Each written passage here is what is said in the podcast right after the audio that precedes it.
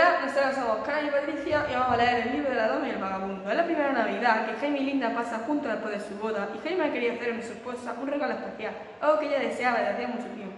¡Qué perita tan preciosa! exclamó Linda, sonriendo de felicidad. La llamaremos Reina. Cuando Reina cumple dos meses, Linda y Jaime le regalan un bonito collar. Esa noche, al acostarse en su cómoda cesta, Reina se siente feliz. Vamos, Reina, coge la pelota, dice Jaime lanzándola ante la dulce sonrisa de Linda. A Reina le gusta mucho que su amo jueguen con ella, y a pesar de que ha pasado el tiempo y ya no es una perra adulta. Después de la primavera llega el verano y Jaime y Linda cada vez juegan menos con Reina. Siempre están hablando de alguien que va a llegar y al que llaman bebé.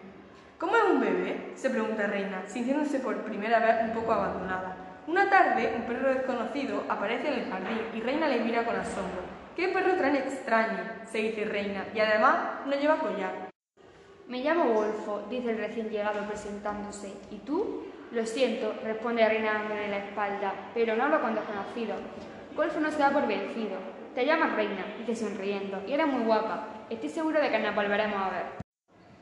Al día siguiente, Reina entra en el dormitorio de su amo y ve una cuna al lado de la cama. Linda ha tenido un niño, así que este es el bebé del que tanto hablaban, se dice Reina sonriendo. Es casi tan guapo como un cachorro. La felicidad sigue reinando en la casa hasta que un día Jaime y Linda deciden irse de vacaciones. De repente suena el timbre y aparece una mujer de gesto antipático. Hola, tía Sara, dice Linda invitándola a entrar. Gracias por venir a cuidar a la reina y al bebé mientras estamos fuera. Pero tía Sara, no vienes sola. En una cesta lleva unos extraños animales que miran a la reina con ferocidad.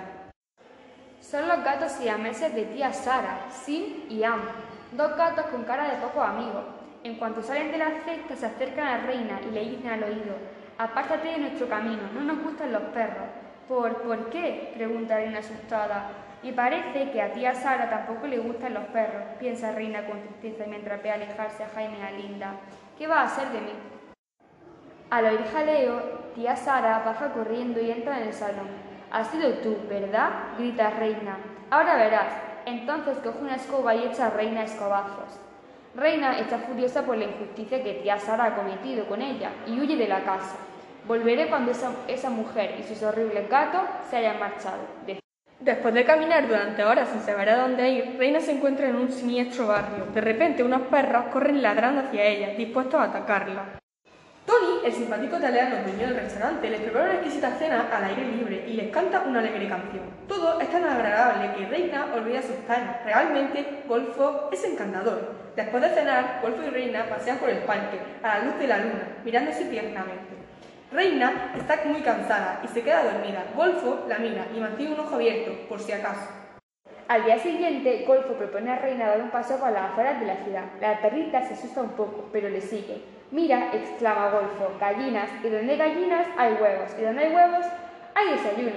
Sin pensarlo dos veces, Golfo se lanza al gallinero ladrando y corriendo detrás de la gallina. Te has vuelto loco, grita Reina. Haz como yo, exclama Golfo. Es divertido. Furioso, el brillo de las gallinas llama al encargado de la perrera para que se lleve a Golfo. Golfo está acostumbrado a que le persigan y consigue escapar, pero cogen a Reina, la meten en el furgón y la llevan a la perrera compañeros de encierro, al verla tan asustada, tratan de animarla. No te preocupes, le dice uno de ellos. En la medalla de tu collar están escritos tu nombre y tu dirección. Tu amo vendrá a buscarte. Al día siguiente, uno de los guardianes lleva a Reina a su casa. Pero tía Sara sigue enfadada con ella. La lleva al jardín y la ata con una cadena. Cuando Golfo se entera de que Reina ha salido de la perrera, se pone muy contento y corre a verla, pero la perrita está muy enfadada. Ha sido culpa tuya, le grita furiosa. Vete, no quiero volver a verte. Golfo agacha la cabeza y se aleja con el corazón encogido.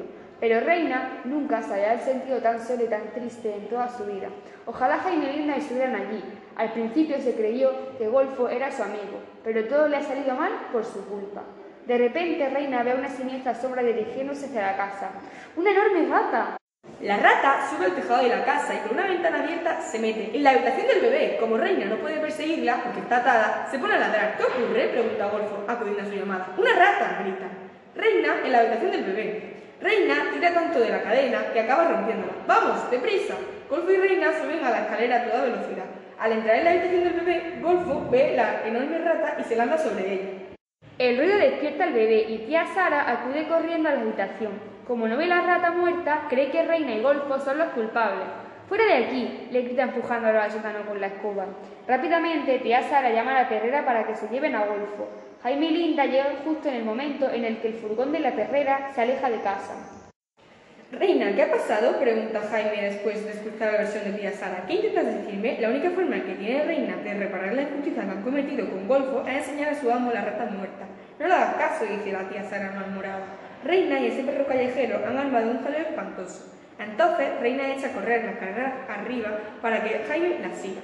Al llegar a la habitación, Jaime y tía Sara se quedan horrorizados. Mira, dice Jaime enseñándole la rata muerta. Reina y ese perro vagabundo han salvado al bebé. Rápidamente Jaime llama un taxi y va con Reina a buscar a Golfo, antes de que llegue a la terrera. Ahí está, grita, hemos llegado tiempo. Una vez aclarado el malentendido, Golfo queda en libertad. Al ver a Reina sonriendo, Golfo se siente el perro más feliz del mundo.